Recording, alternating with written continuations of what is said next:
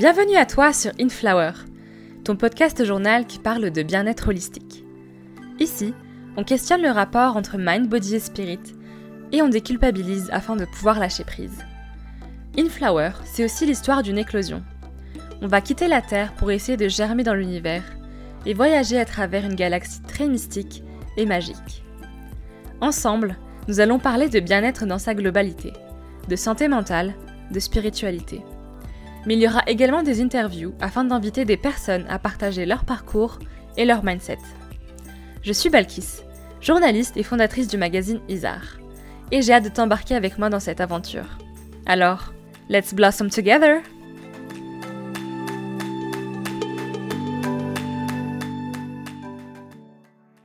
Bonjour à tous et bienvenue dans un nouvel épisode de ton podcast Inflower. Alors aujourd'hui, je suis super contente d'avoir un invité masculin à vous présenter. C'est la deuxième fois sur le podcast et euh, bah, bonjour Émeric. Bonjour, bonjour. Comment tu vas aujourd'hui? Écoute, ça va très bien.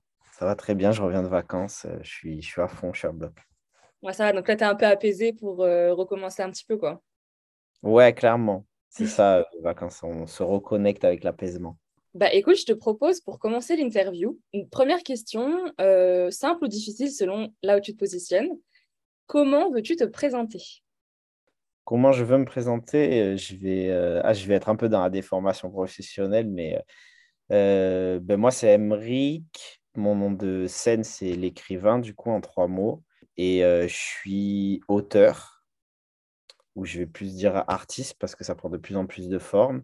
Euh, et, du coup, et surtout, je pense qu'il compte, c'est que je suis un homme euh, cis, blanc, hétérosexuel et qui vient d'une classe populaire. Tout ça, ça compte pour moi. Donc, je dirais ça. Et du coup, j'aime bien quand tu dis, au début, tu dis écrivain et ensuite tu dis artiste. Du coup, toi, tu mets où un petit peu la, différence entre les deux ou est-ce qu'il y en a un qui prime plus pour toi que l'autre? Non, on va dire juste que l'écriture, ça a été la porte d'entrée, mais le fait est que euh, aujourd'hui, là, tu vois, il y a, il y a une semaine et demie maintenant, j'ai sorti mon, mon premier single où je chante, tu vois, où je m'essaye à chanter. Donc, euh, donc ça prend différentes formes. Et euh, j'ai aussi un podcast, euh, mais, mais malgré tout, tu vois, même si c'est plus le côté sociologique dans le podcast, j'estime que derrière tout ça, il y a une approche artistique, parce que pour moi, avoir une approche artistique telle que je me définis artiste, c'est surtout une vision de la vie. Et, sans dire qu'elle est meilleure qu'une autre ou que, que celle des gens qui se considèrent pas artistes, tu vois. C'est juste une manière de voir la vie. Et moi, je sais que j'ai une manière très romantique de voir la vie. Et quand je dis romantique, c'est c'est pas que lié à l'amour, c'est euh, le foot que je consomme, je le vois de manière romantique. La nourriture, je la vois de manière romantique. La, la, la peinture, tout ce que tu veux. Et ça, ça fait partie du côté artiste. Et c'est pour ça peut-être que je dis, j'essaye de vaincre mon syndrome de l'imposteur et de dire de plus en plus artiste, tu vois. Avant, j'osais même pas dire euh, auteur. Après, le fait est que ma vie professionnelle, c'est vraiment devenu ça et qu'on paye pour que j'écrive des trucs. Donc là, maintenant, j'ai la légitimité de dire auteur. Et la légitimité de dire artiste, euh, en vrai, il faut que tu te la donnes tout seul parce que sinon, jamais personne ne va te dire. Enfin, mon petit frère, je sais qu'il me présente comme un artiste à ses amis depuis. Donc, j'essaye de faire comme mon petit frère fait. Je me présente artiste. Bah, c'est cool que tu parles de ton petit frère et de famille parce que c'est exactement là où je voulais commencer. Je voulais commencer par le petit Émeric. Hum. Comment il était le petit Émeric euh, Parce que tu nous as dit que tu avais évolué dans une classe populaire. Donc, hum. euh, quel impact ça a eu sur ton mental, sur comment tu voyais les choses? Est-ce que tu voyais déjà les choses de manière très romantique quand tu étais petit? Donc, parle-nous un petit peu de ce petit Émeric. Ah, il y a beaucoup de choses dans ta question et beaucoup de choses intéressantes. Alors moi, en plus, je, réponds parfois de manière un peu décousue, donc je vais peut-être partir dans tous les sens, n'hésite pas à me Mais euh, non, le petit Emric de base, à la, au tout, tout début, c'est un garçon ultra timide. Genre vraiment, j'avais une timidité maladive. Euh, je, je, pour te dire, j'ai une anecdote qui me reste en tête. Quand j'étais petit, ma mère m'a amené à un anniversaire et, euh, et c'était un anniversaire de fou. En plus, c'était un, pour le coup quelqu'un qui n'était pas de la classe populaire qui m'a invité, tu vois. Il avait euh, poney, clown, piñata, il y avait vraiment tout. Et je suis arrivé là-bas, en fait, j'ai pas voulu lâcher la jambe de ma mère. Et du coup, j'ai pleuré qu'elle a voulu partir et tout. Et du coup, et elle, ça l'a agacé profondément parce que logique, tu vois, genre, je suis là pour m'amuser. Et c'était pas, ça l'agaçait pas parce que c'était pas un truc ponctuel, c'était tout le temps. C'était vraiment une, timidité maladive, tu vois. Et ça l'agaçait plus pour moi, je pense. que je me prive de choses. Genre, elle a toujours voulu me mettre au centre aéré, me faire des activités. J'ai jamais voulu. C'était impossible pour moi. Et, et, du coup, je suis reparti ce jour-là l'anniversaire avec ma daronne. J'y suis même pas resté. Et, et forcément, ça, ça te coupe un peu des gens. Donc, le deuxième pan de ça, du fait que je sois très timide, j'étais très seul. Et, euh, et, ouais, je me suis senti toujours très seul euh, à l'école, etc. Et après, il y a aussi des, des, prérogatives et des dynamiques qui rentrent en jeu de. Euh, ça, j'ai mis le doigt dessus il n'y a pas longtemps. Tu vois, avant, je pense qu'on n'aurait pas parlé en interview si on m'avait demandé, mais euh, là, le fait est que ça existe et maintenant, j'arrive à l'assumer parce que je l'ai découvert il n'y a pas longtemps. Mais euh, après, j'ai eu toute une partie où un peu d'harcèlement, tu vois, euh, quand j'étais plus jeune. Donc, j'étais très esselé. Et le truc qui a changé tout, c'est que ma mère, m'a inscrit au théâtre. Et j'ai fait 8 ans de théâtre derrière. Et là, et là, et là, en fait, on est passé. J'étais plus timide. Je pense que là, là, je l'ai enterré bien profond, ma timidité. Mais sur euh, je continuais à être euh, introverti, tu vois, dans, euh, devant les autres et tout, parce qu'il y a une différence entre timide et introverti. Donc, je l'étais plus. Chez moi, ça y est, j'étais plus timide, je parlais, etc. Avec mes copains aussi, je parlais. Mais en public, je continuais. Jusqu'au collège, en fait, j'étais, quand même un gamin. Après, je sais pas jusqu'où tu veux aller dans l'enfance, mais jusqu'au collège, j'étais un gamin assez ouais, introverti. Je, je prenais pas trop de place, tu vois. C'était juste dans mon groupe où je faisais les, je faisais les trucs, je faisais rire, je disais les gens et tout, et j'étais comme ça. Et le deuxième point que ça m'a évoqué, ta question, c'était euh, sur le côté romantique que tu as dit. Euh, ça, c'est fou parce que dès petit, moi, je l'ai senti, que j'avais une vision très euh, romantique du truc ou ce qu'on appelait fragile à l'époque. Et il y a eu cette espèce de truc à l'adolescence où si tu veux exister en tant que bonhomme, il hmm. faut que tu viennes casser et rompre avec ça. Et du coup, moi, je, me souviens, là, récemment, j'ai relu plusieurs fois le livre de Bellux, La volonté de changer. Ça m'a frappé parce qu'elle s'adresse aux hommes et elle dit, elle, décrit ce truc-là. Et moi, je l'ai, à la relecture, je l'ai revécu de fou parce que je me souviens précisément de ce moment où euh, je tue le Emmerich euh, sensible, tu vois, et romantique, etc., pour me foutre dans autre chose. Mais du coup, ça crée toujours un décalage dans ma tête. Je me disais, ah ouais, tu disais, tu penses ça, mais de base, euh, non, en fait, tu passes pas ça. Et puis petit à petit, tu rentres dans le mood. C'est super intéressant parce que, euh, genre, tu disais tout à l'heure, tu, tu nous parlais de ta vision de l'art et du fait que tu étais artiste. Et en fait, on se rend compte que du coup, le théâtre, c'est un truc qui t'a qui a beaucoup marqué au final pour te sortir de la timidité, pour t'emmener vers l'introversion. Je sais pas si ça se dit l'introversion. Je sais pas non plus. Mais, euh, compris. mais ouais, ça m'a ça m'a. Ouais, ouais, je sais, j'ai même pas.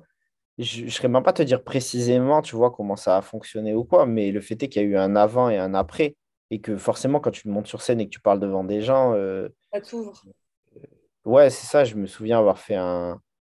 un, un truc. Euh, une, une, enfin, un spectacle pour le coup qu'on avait écrit, tu vois, on avait écrit une pièce sur la marée noire que j'avais écrit avec une autre fille. Et, euh, et on l'avait fait, parce qu'à l'époque, dans 2000, là, il y avait eu un truc, un paquebot qui s'était échoué.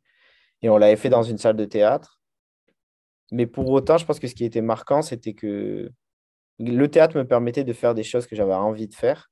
Mm. par contre, à contrario, au théâtre, on a essayé de me faire jouer un rôle un jour d'un garçon torse nu qui faisait le kéké, qui marchait sur scène.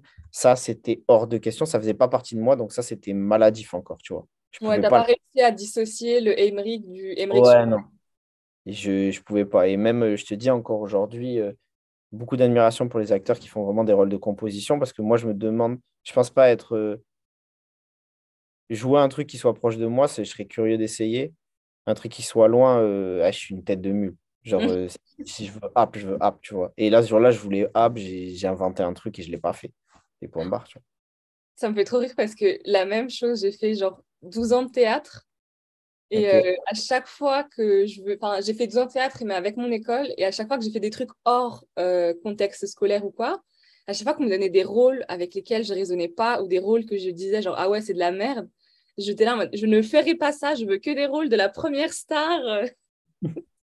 mais ouais, c'est drôle de voir un peu. C'était même pas une question de. Pour le coup, je pense pas que c'était une question de ça, c'était juste une question de. Là, il fallait faire un un truc qui me correspond pas, tu vois. Genre torse nu, comme ça, je voulais app et j'étais mal à l'aise. Et à partir du moment où j'étais mal à l'aise, c'était pas possible. Ça, ça aurait fait des souvenirs, ça. tu te serais bah, toi, gamin, en train de faire le kéké torse nu? Mais alors, pour dire la vérité, je pense que je l'ai fait à la fin, mais c'est juste, j'ai refusé de me mettre torse nu, tu vois. J'ai juste fait la scène. Euh, après, c'est compréhensible. Tu vois, donc voilà. Il y a plusieurs choses, en tout cas, super intéressantes dans ce que tu as dit, mais j'aimerais quand même parler, premièrement, peut-être du côté euh, homme. Parce que c'est vrai que du coup, euh, tu nous as dit que tu étais un homme cis blanc et tu nous as dit que tu avais cette pression d'être un homme. Est-ce que, en grandissant ou maintenant, donc c'est vraiment quand tu veux, quand tu es petit ou maintenant, est-ce que tu as hum, pris conscience à un moment où tu t'es vraiment dit, putain, là, je suis un homme, il y a une différence avec les femmes, de cette, en fait, de cette, j'ai envie de dire, un peu de dissociation de l'être humain entier, tu vois? Ouais, ouais, bah alors, juste, euh, si je l'exprime comme ça, je veux être clair pour pas mal exprimer. J'ai jamais eu la pression d'être un homme, parce que c'est un privilège. En vrai, tu n'as pas, pas de pression quand. Enfin, as, tu peux ressentir des, problématiques qui sortent à toi à partir du moment où tu te penches dessus, tu vois. Mais euh, moi, j'essaie toujours de faire très attention. J'emploierai pas le mot, je dirais pas que j'ai eu de la pression d'être un homme. Tu vois, c'était trop privilégié pour. Euh, j'oserais pas le dire par rapport à toutes mes russes qui sont des femmes et, et qui subissent tout ce qu'elles subissent, tu vois, au quotidien. Ah, mais après, ça, veut... c'est pas parce que des gens vivent pire que toi, tu peux pas dire que, par exemple, en tant qu'homme, tu n'as pas reçu, par exemple, c'est euh, la pression de ne pas ouvrir tes sentiments ou des trucs comme ça. Ouais, ouais, c'est vrai, c'est vrai. Écoute, c'est, j'ai encore beaucoup de mal, tu vois. Bah oui, non, mais je peux comprendre à, faire ça quand je vois. Je me positionne toujours face au pire, tu vois, dans ma vie. Mm. Donc, du coup, je me, quand je vois qu'il y a pire, je me dis, bah, ferme ta gueule et voilà, tu vois. Mais c'est peut-être un truc d'homme aussi. c'est genre un automatisme que tu as de toujours dire, s'il y a pire, je ferme ma gueule. Euh. En public, ouais. Je, je, différencie, tu vois. Là, là par exemple, on est, on est dans un. On est dans podcast. Euh, en fait, dans ma vie perso, euh, non, Dieu soit loué, je je m'occupe de moi, euh, c'est-à-dire que je, je vois une psy, je vais en thérapie et tout. Donc, euh, oui, non, je suis là pour moi, tu vois, je me donne ce, que, ce dont j'ai besoin. J'exprime mes, mes peurs, mes tout. J'ai aussi des amis. Euh, sur ça, il n'y a, pas, y a pas de problème. Par contre, maintenant, dans ma position, hmm. moi, dans la société, et j'acquiesce que c'est une position sévère hein, et que les gens, parfois, ça les heurte. Mais moi, j'estime que je n'ai pas à ouvrir ma gueule hmm. au vu de. Je suis un homme cis blanc hétérosexuel, tu vois. Donc, euh, le, seul truc où je peux, où je peux l'ouvrir, et même ça, euh, où, tu me verras vraiment euh, la ramener, le, le, matraquer, c'est que je suis fils de prolétaire et que j'ai une casse populaire et que ça, tu vois, ça, je l'ai subi de plein fouet. Même si, encore une fois, il y a des gens qui l'ont encore plus subi, parce que moi, je suis fils de prolétaire, mais je suis blanc dans, dans, dans, cette classe populaire-là.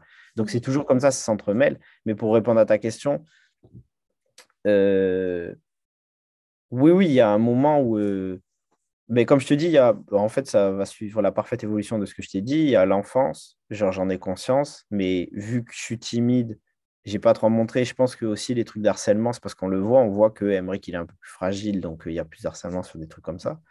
Ça me met dans des. Sauf qu'on passe au collège. Et au collège, euh, moi, grosso modo, rien de sensationnel, mais euh, tu sais, il y a toujours euh, des gens qui font un peu plus des bêtises, des gens qui sont ci, qui sont ça. Et moi, mes amis à l'extérieur du collège, ceux avec qui j'ai grandi, c'est les gens qui font les bêtises au collège. Mais mm. moi, comme j'ai extrêmement peur de ramener des bêtises à ma daronne, dans le collège, je ne traîne pas avec eux, tu vois, on se rejoint que à la sortie. Et donc, du coup, je, tombe, je commence à tomber dans ce truc où là, je commence à effacer le Emmerich sensible et tout. Parce que là, je me dis, là, il faut commencer à rentrer dans un truc. Mais je reste moi-même. J'ai toujours été, j'ai pas été un élève à, problème, à bêtises et tout, juste des bavardages, quelques blagues. Et là, après, je rentre au lycée. Et là, je pense que c'est les trois années où je suis le cliché d'un homme euh, bah, blanc hétéro, donc misogyne sur les bords, qui a des pensées euh, misogynes que la société nous envoie aussi. Là, je suis un cliché, tu vois, je l'ai oublié, le Emmerich sensible. Et, euh, et ensuite, bah, je passe mon bac, je rentre à la fac. Euh, et, là, la fac, moi, ça me fait du bien dans ce sens-là. Et c'est là où je rencontre des femmes, en fait. Et comme je dis toujours, c'est des femmes qui m'ont sauvé, tu vois. C'est des femmes qui m'ont d'abord reconnecté à l'art, qui m'ont permis de, me sentir légitime à aller au musée, faire des choses comme ça. Et du fait que je me rapproche de ça, euh, je les écoute aussi. Il y a des femmes que je considère comme mes sœurs qui sont encore là, qui rentrent dans mon entourage. Et, en fait, quand tu traînes avec des femmes, ben, tu les écoutes si tu n'es pas un connard. Et quand tu les écoutes, bah, forcément, là, tu te dis, il y a un truc qui cloche. Et, et, Et en fait, à aucun moment je rentre en mode en me disant bon, il faut que, faut que je m'ouvre à ma sensibilité ou quoi. C'est pas ça. C'est juste ça se fait naturellement. C'est des choses qui remontent en fait. Et, euh, comme je suis peut-être euh, de nature un peu révolutionnaire casse-couille islamo-gauchiste, tu vois, et ben, je... il y a... en fait, tout s'entremêle. Genre, il y a ce que j'étudie, mes trucs dans la société, ce que je lis sociologiquement. Et quand tu lis sociologiquement euh, et que tu déconstruis des choses, ça te permet de te reconnecter à tes émotions aussi, parce que tu comprends que c'est lié. Et c'est un tout, en fait. Et tout, à l'époque de la fac, fac commence à s'imbriquer. Euh, et mes études, comme je prends mes études comme vecteur de combat, euh, je fais mes mémoires sur des sujets sur la femme. Je me, je me penche beaucoup, en fait, à l'époque de la femme, à l'époque de la fac, justement, là-dessus, sur ce qu'est la féminité. Ouais. Et je crois que je capte à ce moment-là que la féminité, elle n'est pas que chez les femmes, elle est aussi chez les hommes. Et donc, inconsciemment, je commence à apprivoiser la mienne. Donc, euh, c'est ça qui me reconnecte vraiment à, ma sensibilité et qui est là et qui fait que je te dis tout ça aujourd'hui. Trop cool. Bah, je pense que tous les hommes qui, doivent nous écouter, là, ils doivent dire, OK, Émeric, il a un stade hyper développé, c'est quand même ouf. Hein je ne sais pas si tu te rends compte, mais euh, c'est quand même incroyable d'arriver à un stade où tu peux vraiment réfléchir et te dire et te déconstruire autant. Donc, franchement, bravo. Et euh, maintenant qu'on a fait un petit peu cette petite recherche dans ta tête, comment ça se passait avant, comment tu as évolué, etc., euh, est-ce qu'il y a un moment où tu t'es où as découvert l'écriture et tu as compris que c'était un, vecteur que tu allais avoir toute ta vie? Ouais, ouais, ouais ben, ben, même époque.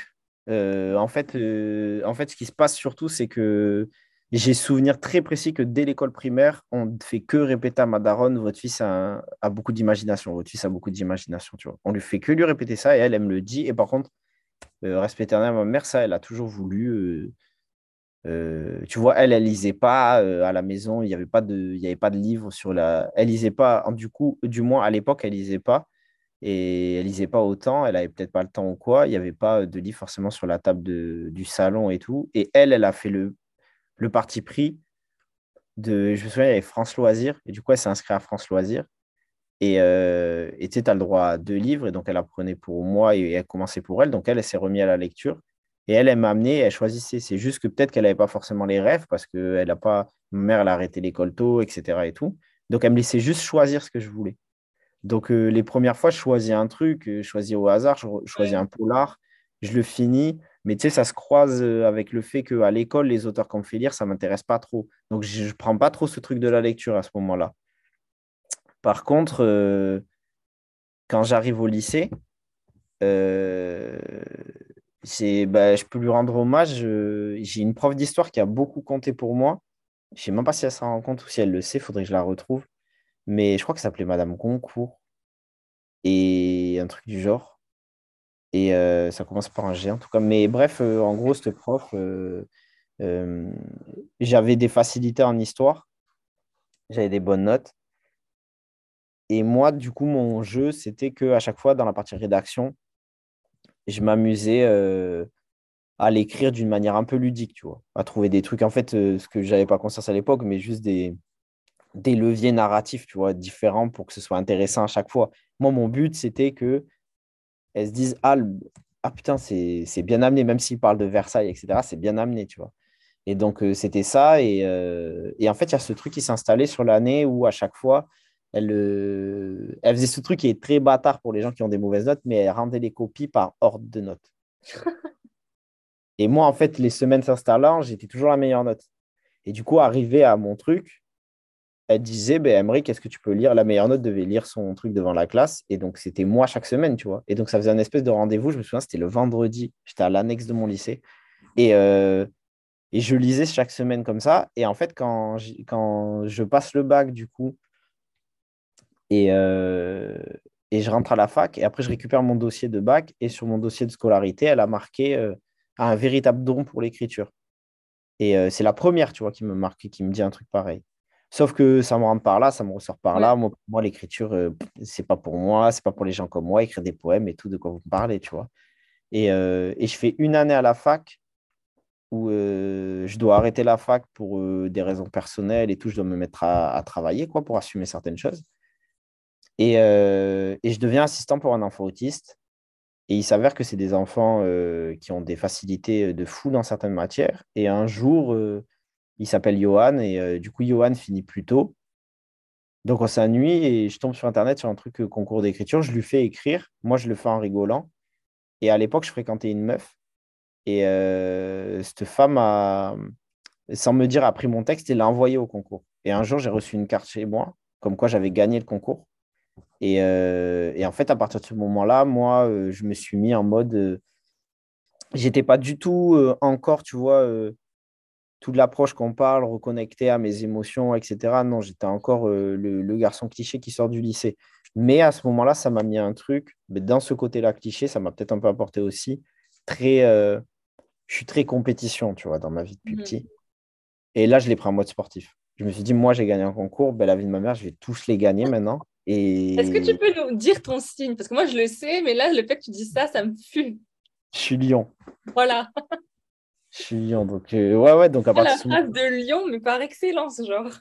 Ouais, ouais, mais je, je, te, je te cache pas, genre, le début, le début de mon rapport à l'écriture, c'était très sportif. C'est-à-dire que je me suis dit, euh, et, ça m'a même, en fait, ça m'a même ouvert des voies pour ce qu'on disait au début de l'interview, à savoir qu'aujourd'hui, je me définis artiste parce que moi, j'ai jamais résumé l'écriture à l'objet du livre.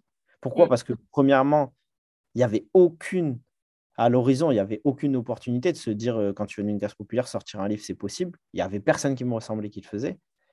Et euh, du coup, je suis parti faire quoi? Moi, j'allais dans toutes les scènes ouvertes où les gens ils chantaient, je les arrêtais et je disais, je vais lire un poème. Au début, je leur cassais les coups, tu vois. Il y en a, ils voulaient même pas me laisser passer ou quoi. Et je disais, et j'ai pris ça, et j'ai pris ça, et j'ai pris ça. Et je vais te dire un truc encore plus de lion, et peut-être un grave masculin. Mais un jour, j'ai fait une scène, je lis mon texte, et il y a un gars qui vient me taper sur l'épaule, plus âgé que moi. Je me souviens très bien de son nom, mais je ne citerai pas. il me dit, euh, il me dit, ouais, et tout, ce que tu as fait, c'est pas mal et tout, mais moi, j'ai quelques conseils à donner, je suis auteur. il me sort un livre, il a un livre sur lui, alors on est dans un bar, tu vois, c'est l'happy hour et tout. je comprends vite que c'est le genre de gars qui drague avec son livre et voilà, tu vois. Il me sort son livre, il me dit, moi, je suis auteur, j'ai sorti déjà trois livres. Et là, là, dans ma tête, parce que lui, il m'a parlé comme s'il avait plus de légitimité que moi parce qu'il avait sorti un livre. Et là, par contre, ça m'a mis dans ma tête, je me suis dit, OK, je ne vais pas juste écrire là. Et je, je vais sortir, tu vois, le truc. Et je vais prouver que déjà, quand tu fais une casse populaire, tu peux le faire. Et en plus, je vais plus vendre, plus vendre que ce mec. Chose qui est arrivée fois 10. et, et ouais, à partir de ce moment-là, je me suis mis dans ma tête, mais même sur Bordeaux, il n'y a personne qui va dire qu'il écrit mieux que moi, tu vois. Et c'est comme ça que ça a débuté.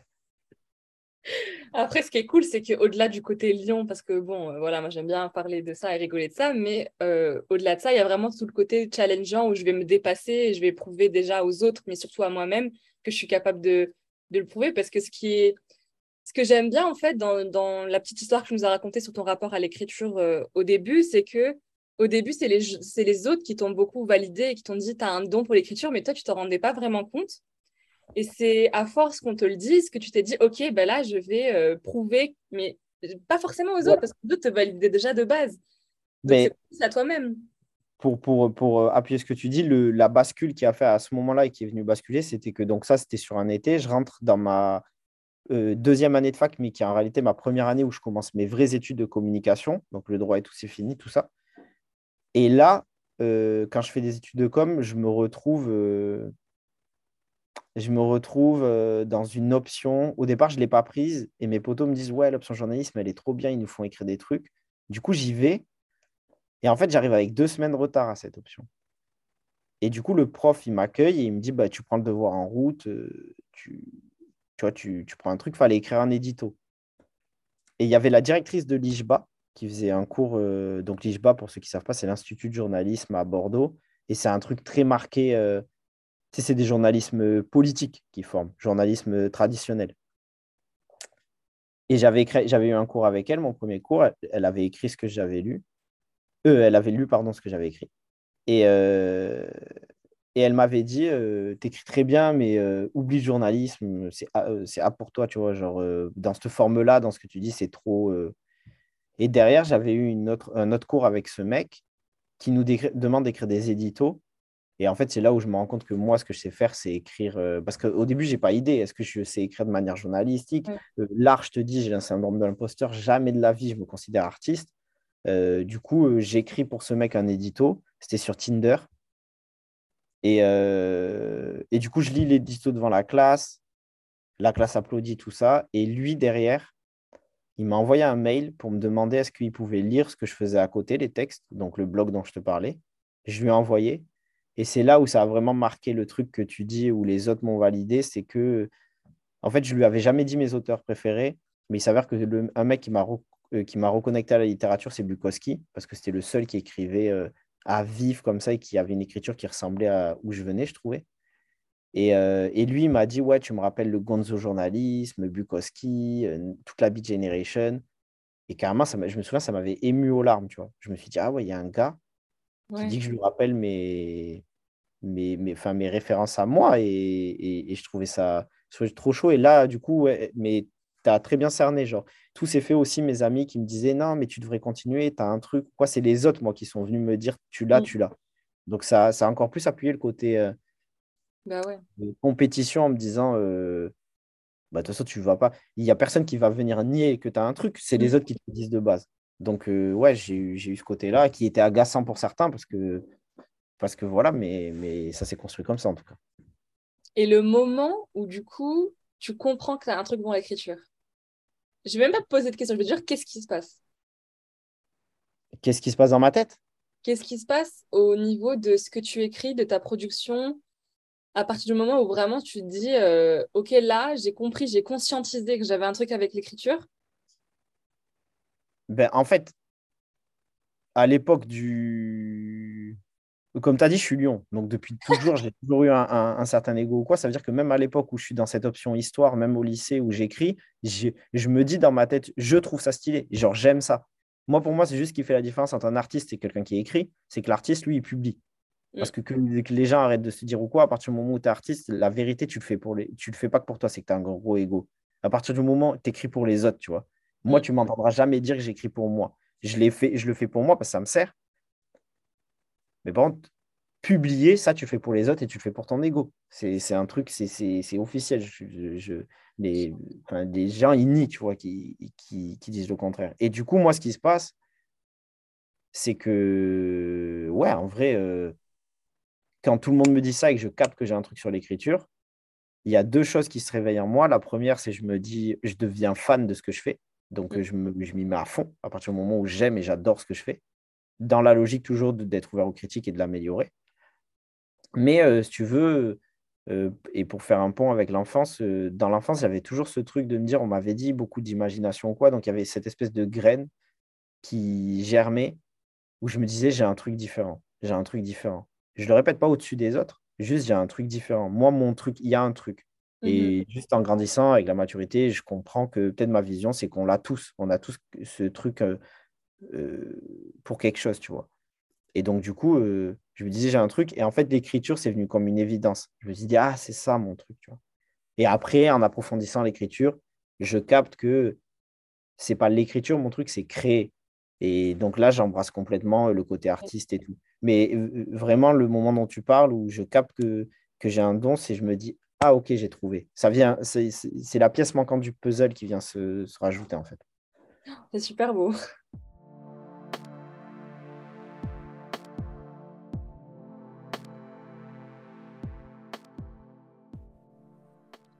Ok, donc maintenant qu'on a vu un petit peu ton rapport à l'écriture, comment c'est venu dans ta vie à partir du moment où tu l'as conscientisé, euh, maintenant, est-ce que tu veux nous parler de l'écrivain, ton compte Instagram? Pourquoi tu l'as lancé? Est-ce que c'était dans le but, comme tu nous disais, pour, euh, pour l'ego? C'était comme tout le monde, c'était pour flex. Non, j'avais un compte Insta comme j'avais. Comme tout le monde avait, tu vois. Et c'est juste que moi. Euh, non, en vrai, je vais te dire la vérité. Enfin, tu mets, tu mets le doigt sur un bon truc. parce qu'effectivement, on me l'a fait remarquer que j'écrivais sur mon Instagram. Je t'ai dit, là, il n'y a pas longtemps, euh, il y a quelqu'un qui m'a interviewé dans le cadre de sa thèse pour, pour parler du, de la poésie sur Instagram. Et, euh, et en vrai, ça abrite, euh, le vrai truc que ça abrite, c'est que je me suis jamais. tu sais, je suis pas photogénique. Genre, je suis pas le genre à. Je sais pas si c'est la timidité de la reste de l'enfance ou quoi, mais moi, je suis pas à l'aise sur le fait de, de, de poser en photo. Tu vois, tout ce qui est vidéo et tout, ça ne me gêne pas parce que pour moi, c'est masqué derrière le fait que je parle et tout et que sur ça, je suis à l'aise. Donc les gens, ils se concentrent sur ça. Mais poser en photo, c'est pas ça. Donc, du coup, moi, j'essayais de détourner l'attention de la photo que je postais ou qui, pour moi, n'allait pas avec ma personnalité, avec des textes. C'est pour ça que j'écrivais sur Instagram, j'écrivais sur Instagram. Et pour tout te dire, pendant un long moment, j'avais une énigme qui était présente sur mon Instagram et qui permettait de comprendre certains textes. Et c'était oh. tout un truc avec des posts et tout. Et, euh, et qui a amené à comprendre le titre, qui est un, titre codé de mon deuxième livre, qui s'appelle RDDST. Et voilà, et ça me permettait de foutre euh, l'attention sur autre chose, tu vois, que juste sur, euh, sur juste. Et, en fait, c'est peut-être, ça va peut-être avec l'entièreté qui me caractérise, c'est-à-dire que j'arrive jamais à, j'arrive jamais à me décrocher du fait que juste poster une photo sur Instagram, fut un temps, je voyais ça comme comme hyper. Euh, Narcissique? Ouais, non, mais tu vois, je, je, il y avait un temps où peut-être où je jugeais plus, où je voyais ça juste vide. Et en fait, après, j'ai compris avec en évoluant que c'était juste que moi, j'étais pas capable. Mais il y a des gens, genre, ça leur fait juste de bien d'envoyer de l'ego et puis basta. Et je les admire, ces gens-là, tu vois. Et moi, donc, du coup, je cachais toujours ça derrière des textes, derrière des beaux trucs et tout. Parce que je voulais plus qu'on me retienne pour ça que mmh pour ma gueule, tu vois. Mais euh, je fais un, une petite parenthèse par rapport au reste des questions que j'ai sur euh, Insta et tout. Euh, pour je trouve que tu parles beaucoup d'ego. Donc, est-ce que toi, tu as un rapport à. Bah, hormis le fait que tu es lion, le lion a beaucoup d'ego, on le sait. Mais c'est vrai qu'il y a pas mal de fois où ça revient, etc. Donc, est-ce que tu dirais que l'ego, ça a un impact positif sur toi ou c'est quelque chose que tu essayes au contraire de d'arrêter de nourrir? Enfin, Quel est ton rapport avec l'ego? Dans cette vie-là, il en faut, bah, sinon tu es mort. Genre, euh, vraiment, les gens, l'être humain, il a une propension à être euh, pas mauvais, mais il a une propension, je pense, à être écrasant et à se nourrir de l'autre. Tu vois, même si parfois ça paraît pas négatif de prime abord ou quoi, euh, tu vois dans des, juste des, relations amicales, ce que tu veux et tout, tu n'as pas assez mhm. d'ego, il y a un ascendant qui se prend, c'est l'être humain, tu vois, c'est dans son truc, je pense. Et du coup, il en faut. Pour moi, c'est pas négatif. Mais par contre, dans la vie, euh, tout est une question d'équilibre. Hmm. Donc, si tu doses pas, c'est ton pire ennemi, l'ego. Et c'est le, c'est ce qui, souvent, l'ego, c'est aussi ce qui caractérise les. C'est marrant parce que pour moi, l'ego, ça caractérise autant les plus grosses merdes du monde qu'on ait connues qu'autant les, tu vois, les, les, les, les, gens qui nous ont peut-être tous inspirés et à qui on se retrouve. C'est juste qu'on ne le perçoit pas de la même manière, tu vois. Et est-ce que tu as toujours associé l'ego à l'art? Ou en tout cas l'art qui est partagé? Non, je te dis, parce que l'art, moi, c'est rentré dans ma vie, euh, j'avais, j'avais 20 ans. Avant, il fallait pas me parler de ça, tu vois. J'avais pas conscience que, que j'avais une vision de la vie artistique et tout. C'était pas, c'était pas le propos. Donc, euh, mais par contre, euh, non, ta question est intéressante dans le sens où, pour moi, je ne fais pas trop de distinction entre. En vrai, il n'y a pas beaucoup de différence entre l'écrivain et Emmerich. C'est juste que, que je vais garder des choses privées de Emmerich, tu vois, que je ne vais pas forcément mettre dans l'écrivain et tout. Mais dans, dans, dans, dans l'idée, dans la manière de voir la vie et tout, c'est la même chose, c'est du copier-coller. Par contre, c'est juste que j'essaye de traiter suffisamment bien Emmerich au quotidien. Là, ça fait genre que je parle à ma troisième personne, mais je veux dire, c'est pour bien imager. Genre, j'essaye de, de, quand je suis Emmerich, j'essaye de bien m'occuper de mon ego, de le doser avec équilibre, euh, de faire une thérapie, d'être là pour moi, de prendre soin de mes énergies, de ma spiritualité, de ma santé mentale, pour que quand j'arrive sur la partie d'écrivain, il reste que l'ego où on ne puisse pas me démonter que même s'il n'y a que moi qui sort et qui aime un texte, je le sors. Euh, si je suis sûr de cette vidéo, je la fais. Et... C'est, c'est, c'est, en fait, pour toi, l'ego, c'est ce qui va faire que tu es apte à publier tes, tes trucs sans que derrière on puisse t'anéantir en te disant c'est de la merde. Oui, bon, alors déjà, ce serait faux. Genre, j'y crois. Enfin, je. Voilà, ça n'arrive pas. Parce que si c'est de la. Ça arrive que je fasse de la merde, mais je le sors pas. Parce que j'ai justement sur ça, j'ai de l'ego. Donc, je ne le sors pas parce que, parce que voilà. Euh, et j'accepte que quelqu'un trouve que c'est de la merde. Mais on m'entendra jamais dire parce qu'à partir du moment où c'est sorti, moi, dans mon ego, ça me plaît. Donc, je, moi, je le, je le, sors comme tel. Maintenant, euh, euh, ouais, c'est surtout que ça me permet de. C'est pas tant ça me, en fait, euh, il me permet d'avancer artistiquement. Ça me permet de croire à ma vision, d'avoir de l'ego, je pense. Mais c'est juste que, je le dis, je le répète, pour les gens, il faut bien savoir le doser avant, tu vois.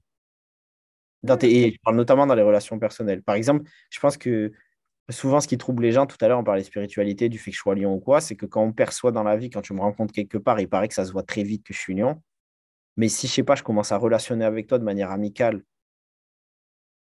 ou personnelle, amoureuse, euh, les gens, ils bug parce que là, euh, en fait, je suis pas un cliché du lion. Je suis pas le Mhm. mec hyper, euh, tu vois. Je suis, non, je, au contraire, Toi, je... t'as soit du poisson quelque... T'as, t'as du poisson ou du cancer, c'est sûr. Euh, alors, je suis ascendant vierge. Je vais te dire tout de suite, j'ai attrapé mon truc, je l'ai là. On me l'a fait dans. On m'a tiré mon thème astral. GGG. Je suis ascendant vierge, lune capricorne, Mars vierge, Vénus gémeaux, fortune poisson, nœud nord sagittaire, milieu du ciel gémeaux. Ah, c'est ouf. J'aurais dit que t'étais genre ascendant ou lune, euh, lion, euh, lion. Poisson ou cancer, quoi. Ouais, ça correspond à quoi? Bah ouais, le poisson, c'est beaucoup plus la sensibilité, tu ou même le cancer, tu vois, l'émotion, sensibilité, l'art et tout. Donc, euh, mais bon. Je m'y connais pas encore assez en astro. Je demanderai à une pote à moi qui est astrologue. Je peux peut-être déjouer les, les cieux. hein. Ce serait beau. Grave. Non, mais du coup, pour plus sérieusement, euh, du coup, c'est super intéressant par, par rapport à ce que tu dis sur l'ego, parce que euh, je pense que du coup, euh, on le voit peut-être pas, mais il y a plusieurs définitions. Et euh, par exemple, moi, l'ego, à contrario, c'est ce qui va m'empêcher de sortir des choses. Donc, je trouve ça super intéressant comme distinction. Ok. Pour revenir à Insta, du coup. Donc, de base, c'était ton privé, et enfin, ton perso, ton compte perso, que tu as transformé, du coup, en partageant tes, tes écrits, etc. Ouais, ouais, bah, en vrai, de base, au début, je l'ai dissocié. J'avais un compte que pour l'écriture. Où je, je- où je balançais que mes extraits de texte. Et au bout d'un moment, euh, je pense que quand j'ai accepté la globalité d'assumer le truc artistique, que même que quand je faisais une petite story et tout, euh, euh, j'essayais d'y foutre des, des- mes références de mon moi, en fait. Mhm. Là, là, c'était le compte. Le compte est devenu le compte principal, tu vois. Ok. Et est-ce que le fait d'écrire sur Insta ou sur les réseaux ou même sur ton blog ou en tout cas sur Internet, là où c'est accessible à tous de lire, est-ce que ça t'a conforté? Est-ce qu'il y a eu une sorte de comparaison qui s'est fait avec d'autres euh, écrivains comme toi? Ou est-ce que Tu- les réseaux, franchement, c'était juste un vecteur pour euh, partager? Mais donc, du coup, dans ta question, tu veux savoir est-ce que ce que les gens disent, euh, ça compte pour moi?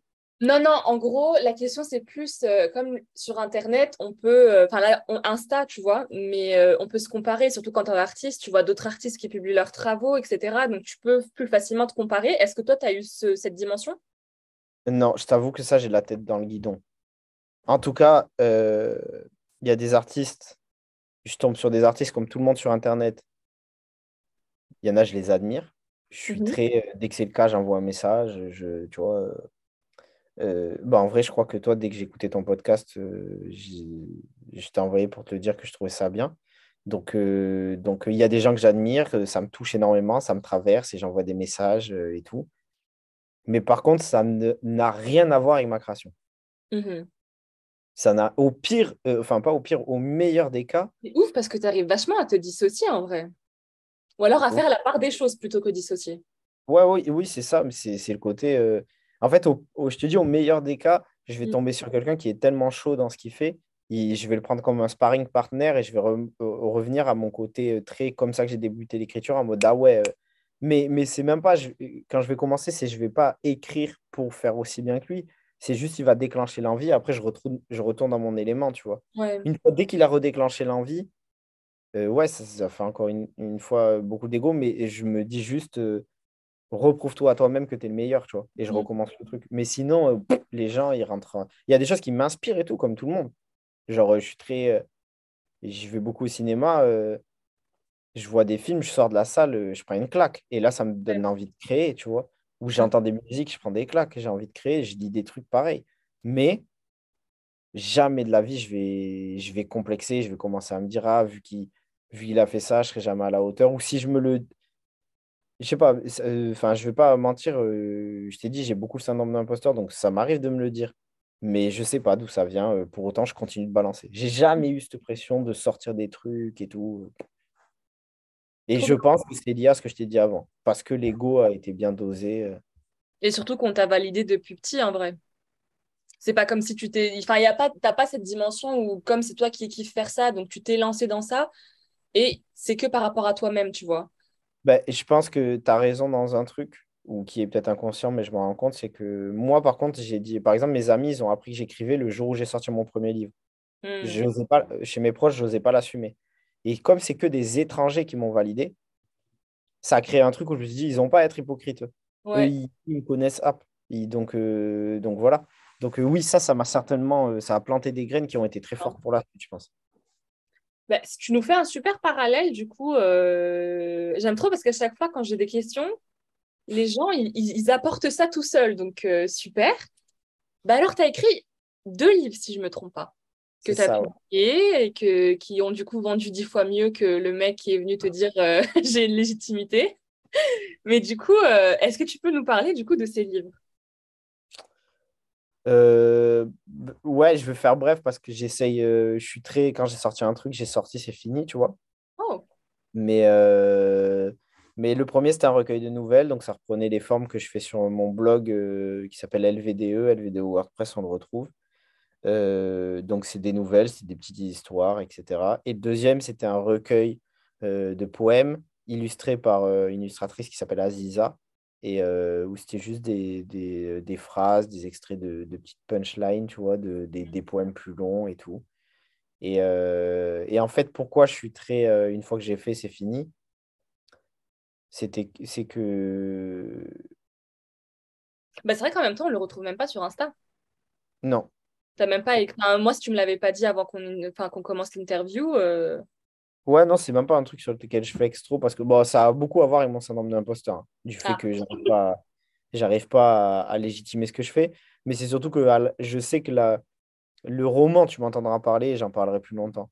Parce que bon, mm. mais j'ai ce truc en fait de. Je te dis ça là maintenant, mais avant que je sorte le deuxième livre, j'étais hypé de fou. Tu vois, genre, j'étais, j'étais content et tout. Et moi, une fois que ça sort, je me dis, bah, tout le monde aurait ouais. Et je passe à autre chose. Ok. Je suis encore en conflit sur ça. bah écoute, dans quelques mois, si tu veux, tu réécouteras cette, cette interview si tu as changé d'avis euh, sur la manière de voir ça. Hein. Ouais, j'espère.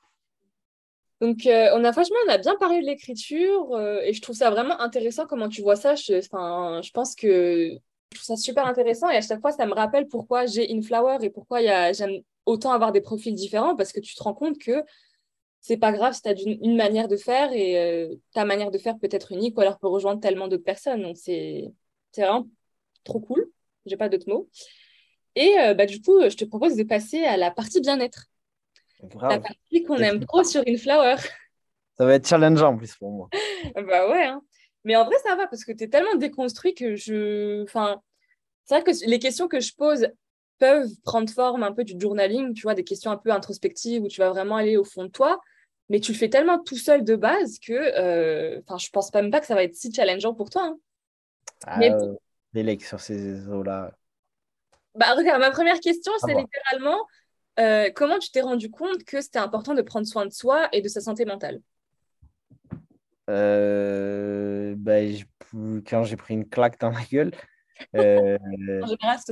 en vrai, euh, en vrai de vrai, alors déjà, je vais peut-être faire une petite intro sur pourquoi j'ai dit que, que, que, ça va être challengeant. C'est que là, tu vois, par exemple, hier, j'avais, dans le cadre d'un truc professionnel, j'étais invité à faire un espèce d'atelier théâtral et il y avait un truc de rapport au corps à un moment donné.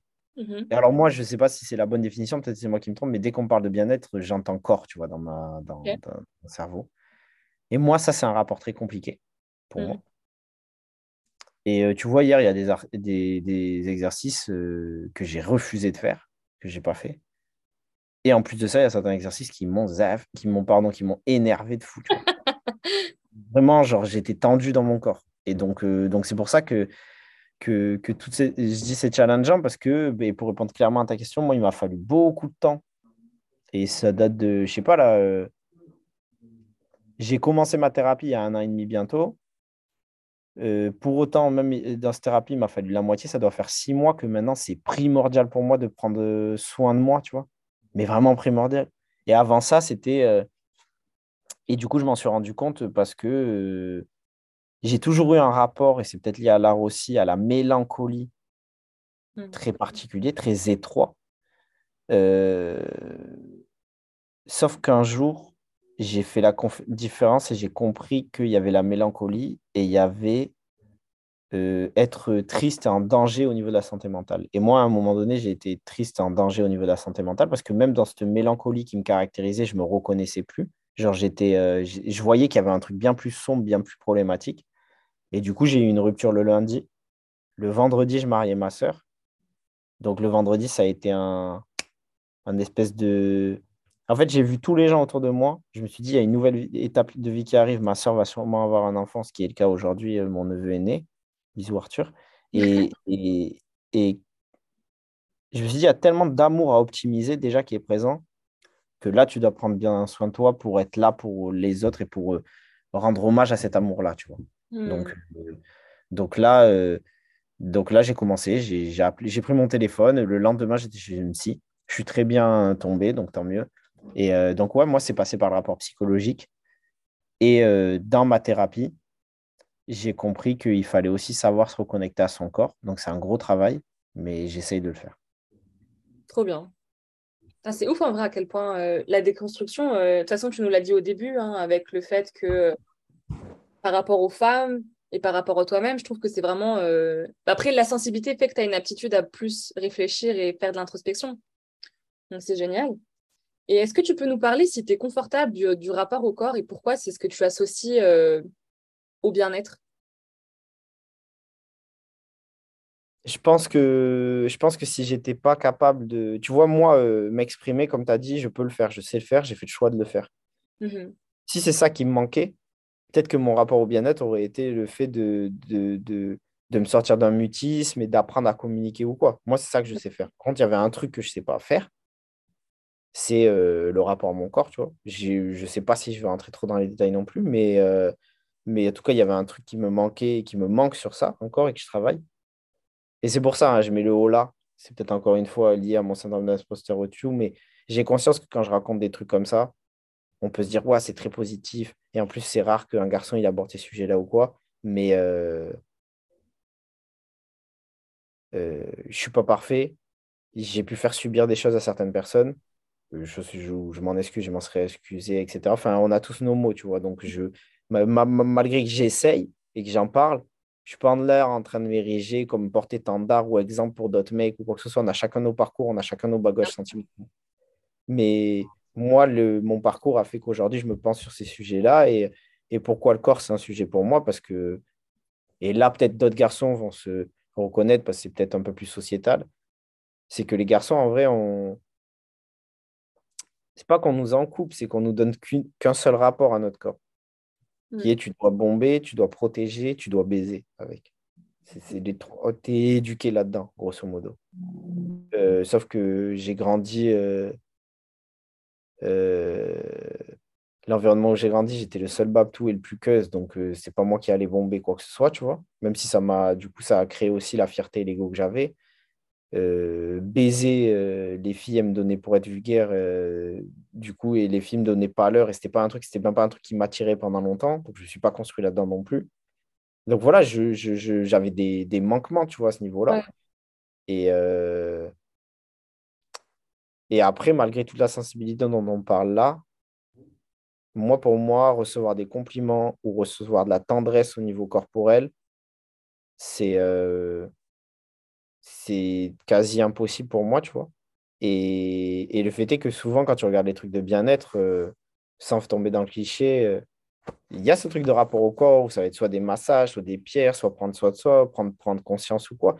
Euh, moi, vu que je refusais tout ça et je m'en suis coupé, forcément, ça m'impacte, tu vois, dans mon bien-être. Bah oui, forcément, puisque les deux sont liés. Prendre soin de, de sa tête, c'est prendre soin de son corps et vice-versa. Donc les deux, comme ils sont impossible de, du coup les dissocier. C'est vrai que ça, ça fait un, problème. En tout cas, merci de nous avoir partagé ton, ta vision là-dessus. Et euh, par rapport aussi au bien-être, euh, au tout début, tu nous avais parlé de solitude. Et euh, sur InFlower, on a parlé de solitude et de solo date il y a, je crois, même pas deux épisodes. Et est-ce qu'aujourd'hui, tu la vis mieux, cette solitude, qu'avant? Est-ce que tu, tu, as plus, tu apprécies tes, tes moments quand tu es tout seul ou tu vas plutôt chercher à éviter d'être seul alors, je l'ai toujours bien vécu, moi. Ok. J'ai toujours bien vécu. C'est juste que que je m'étais enfermé et j'avais pas conscience, j'étais dans un schéma que ma solitude était euh, indissociable de euh, mon rapport à la mélancolie. C'est pour ça qu'elle est beaucoup personnifiée dans mes textes. J'en parle comme une femme, etc. Tu vois. Et il y a même plein de textes, les gens pensent que c'est des déclarations d'amour, alors que je parle juste ma relation avec la solitude, tu vois. Et à la, euh, ma relation à la mélancolie. Mais tu vois, je viens de faire l'absus encore, ça se... Avant, ça se... ça se confondait dans mon esprit. Là, depuis six mois que je prends soin de moi et que j'ai été vers ce truc de bien-être ou quoi, je l'ai gué ma, ma mélancolie et genre, euh, on a passé très belles années, tu m'as apporté des choses, mais ciao, tu vois. Donc maintenant, je suis encore plus à l'aise dans ma solitude et ma solitude, maintenant, elle est uniquement là pour me dater, comme tu as dit, pour prendre soin de moi, pour du positif. Tandis qu'avant, j'étais tout le temps seul et je passais des bons moments aussi, mais j'étais accompagné de ce truc. Euh, du coup, je n'avais pas ce rapport-là à me dater, à prendre soin de moi, ce truc positif. Donc, je ne dirais pas que je la vis mieux parce que je l'ai toujours bien vécu. J'en avais besoin, j'en ai toujours eu besoin, j'en ai besoin. Peut-être, mm. je dirais même pas que j'en ai besoin encore plus, c'est juste que je la vis d'une autre manière maintenant. Mais euh, ce qui forcément, je suis obligé d'en parler parce que ça rentre en jeu, euh, d'avoir vécu la plus grande relation de ma vie, tu vois, qui s'est terminée. Euh, et, et, quand tu es dans une relation, ça te coûte au niveau de la solitude parce que tu as moins de temps pour cette solitude-là, que tu le veuilles ou non. Tu vois, c'est un choix. Il faut, il faire le choix. Partager quelque chose avec quelqu'un, c'est prendre du temps ailleurs. Donc, forcément, tu prends ton temps de solitude, même s'il existe toujours.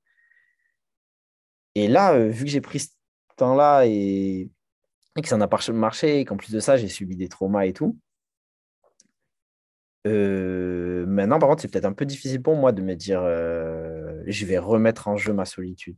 Tu vois, avec c'est les critères sont très élevés et je le cache pas, il y a aussi peut-être un truc de méfiance et tout. Tu vois. Je me dis, euh, là, vu qu'en plus, maintenant, je suis même plus dans la période où elle est liée à la mélancolie, elle est juste, je l'apprécie, ma solitude. Genre, il faut que tu sois plus intéressante qu'une séance à l'UGC où ensuite je mange tout seul, tu vois. Pour, donc, il faut le faire. Et Bon, j'avais une autre question par rapport au bien-être, mais j'aimerais peut-être en parler vu qu'on n'en a pas trop, trop parlé. Mais euh, du coup, c'est du rapport aux autres et euh, de comment tu entretiens tes relations, donc que ce soit avec tes potes ou avec euh, du coup des femmes, que ce soit des femmes amies ou des femmes en relation. comment ces relations, se... maintenant que tu prends soin de toi, comment elles se est-ce que tu as un rapport aux autres qui est du coup beaucoup plus naturel, qui est beaucoup plus fluide? Et est-ce que du coup, le, fait d'avoir lancé Anecdate, c'est pour essayer de justement comprendre un peu plus tes relations aux autres? Bah, Je pense juste euh, parce que c'est ce qui me caractérise. Euh, pour moi, on a euh, un devoir de responsabilité envers l'autre, qui que ce soit, quelle que soit la, relation dans laquelle tu rentres si tu deviens papa plus tard, si tu, si tu deviens ami, si tes cousins, si tes frères, si tu choisis d'entretenir cette relation, tu as un devoir de responsabilité envers l'autre. Et ce devoir de responsabilité, c'est que on a tous nos mots, on ne sera jamais parfait, mais tu essayes de te gérer au mieux pour ne pas les faire subir aux autres, tu vois. Mmh Donc, euh, dans la continuité de ça, euh, ça me permet de répondre à l'autre partie de ta question. Euh, ouais, ma vie et mes projets comme Anecdate qui me permettent de me pencher sur ces rapports-là et tout, ça me permet encore mieux de me préparer en amont. Mais bon, tu doutes bien que je le fais dans ma vie perso si j'en fais un podcast aujourd'hui, tu vois. Donc, ça a commencé bien avant le podcast. pas. C'est juste que, que je ne sais pas, c'est comme si un gars qui est un gars qui est artiste qui peint et qui en plus vend ses tableaux euh, ça lui fait ça lui fait les deux trucs. Donc c'est même son métier va lui permettre de, se pencher sur sa vie perso de résoudre certains trucs. Mm. peut-être un tableau qui va vendre je sais pas combien et les gens le savent pas. Donc moi il y a des épisodes qui aujourd'hui me touchent encore plus qu'avant et qui me permettent d'encore plus progresser mais c'est pas forcément un truc que je mets en avant tu vois. Ça je le ressens à titre personnel. Mais euh, mais oui moi je suis toujours euh, et c'est peut-être en tout cas c'est ce que ma psy me répond souvent euh, que, je suis trop sévère avec moi-même, mais, mais moi, je suis très. Euh, j'ai un devoir de responsabilité envers l'autre, tu vois, de bien me comporter, de. Je tiens ça de l'éducation de ma mère et tout, mais de ne de, pas coûter aux gens. Moi, euh, j'ai là, demain, tu arrives, je te kiffe de fou, je te trouve belle, tout ce que tu veux en amour, et c'est valable pour l'amitié aussi, et, pour mes frères, pour tout le monde. Enfin, j'ai un coup de cœur pour toi, mais je sens que je ne veux pas savoir gérer cette relation tu me vois disparaître. Genre, euh, je ne vais, pas, je vais pas rentrer pour prendre ce que j'ai à prendre et te coûter ensuite. Ça, c'est ma hantise. Tu vas savoir que. Euh, bah, justement que tu vas coûter à la personne Parce que je passe du temps solo et que je sais ce que je maîtrise pas chez moi. Et, je te parle, je te dis ça de manière très claire. Euh, je, euh, je rencontre quelqu'un et la fille, elle, elle ce dont elle a besoin, c'est quelqu'un qui soit très tactile ou quoi. Je me connais, je viens de te le dire, tu vois, j'ai rappé ma vie 30 minutes dessus. Je vais pas, moi, je vais pas infliger à une fille le fait que. donc c'est différent parce que moi, ce que j'avais compris par ça, c'est Ok, ok. Donc, j'avais mal compris ce que tu as dit, mais je, vois ce que tu veux dire. En fait, là, c'est juste une histoire de. Euh, il n'y a pas les mêmes envies. Enfin, il y a. ça ne matche pas dans le sens où elle, elle, attendait tout que toi, tu ne peux pas donner parce que tu ne peux pas, parce que c'est pas toi, tu vois. Oui, et même. Et oui, ça va lui, et du coup, ça va lui coûter, tu vois. C'est, et le coûter à quelqu'un, c'est les gens se disent mm. peut-être c'est en mode mal se comporter. non, genre, j'ai jamais eu dans ma vie l'objectif de mal me comporter avec quelqu'un et j'espère que je l'aurai jamais, tu vois. Mais c'est mais c'est pas pour autant que c'est dans des zones qui te paraissent grises parce que c'est lié à toi et donc pas maîtrisé que tu peux pas prévoir. Ça, pour moi, c'est bullshit. Tu peux mm. prévoir plein de choses à partir du moment où tu dis que toi. C'est ce que l'autre va te faire, ce que l'autre. Euh, ça, tu peux pas le prévoir, tu vois. Mais moi, ça passe aussi par beaucoup de choses. De, je discute longtemps avec les gens. Je te dis que ce soit en amitié, peu importe la relation. Je discute longtemps, voir si on peut Là, aujourd'hui, hein, c'est pareil. Euh, moi, par exemple, les gens euh, qui sont très, très, très extravertis me prennent beaucoup d'énergie. Euh, même si je m'entends de fou et qu'on est fait pour être amis. Alors, je suis peut-être fucked up et je me pose peut-être trop de questions, mais moi, je sais que une amitié, ça engage de mettre de l'énergie, faire confiance à quelqu'un. Et que la personne, elle va peut-être être entière là-dedans, elle va te donner tout ça. Moi, je veux pas que la personne elle me donne tout ça pour qu'un jour je décroche pas mon téléphone parce que le lundi, j'ai pas envie de voir Myrtille parce qu'elle est trop d'énergie et que ça me coûte. Si je suis pas capable de l'assumer, je ne crée pas l'amitié. Voilà. Ah, c'est super intéressant. C'est aussi ça le bien-être pour moi. Ouais, bah grave. Non, mais c'est super intéressant en vrai. Hein. Donc, tu nous as dit que pour prendre soin de toi, tu voyais une psy. Oui. Comment tu prends soin de toi au quotidien, à part du coup voir un psy ou si c'est vraiment le number one, bah, du coup, euh, tu peux nous en parler un petit peu? Euh, Ouais, c'est le truc number one. Et après, j'ai. Et, le truc fait un ex c'est juste que je vois pas une psy pour aller me décharger. Et, euh, et après, je reprends ma vie. Moi, je vois la psy, j'écoute, mm. j'analyse ce qu'on s'est dit et les conseils qu'il y a et ce que je pourrais faire. Et j'essaie d'appliquer ça au quotidien. Je suis vraiment, par contre, je suis vraiment. Je suis limite, je suis mathématicien, tu vois, sur ça. Je me dis, OK, euh, ma psy, la dernière fois, elle m'a fait faire cet exercice. Là, là, en fait, j'essaie de me... Mais, mais c'est intéressant aussi, c'est que j'essaie de me reconnecter à mon corps, justement. Genre, mhm. j'ai un... truc qui monte, bam, je passe dans la phase d'analyse. Et maintenant, c'est juste que ma grille d'analyse, elle, est... elle a plus d'outils puisque ma psy m'a donné d'autres outils. Là, ce que je ressens, c'est ça à ce moment-là. Comment je fais pour l'arrêter? Mhm.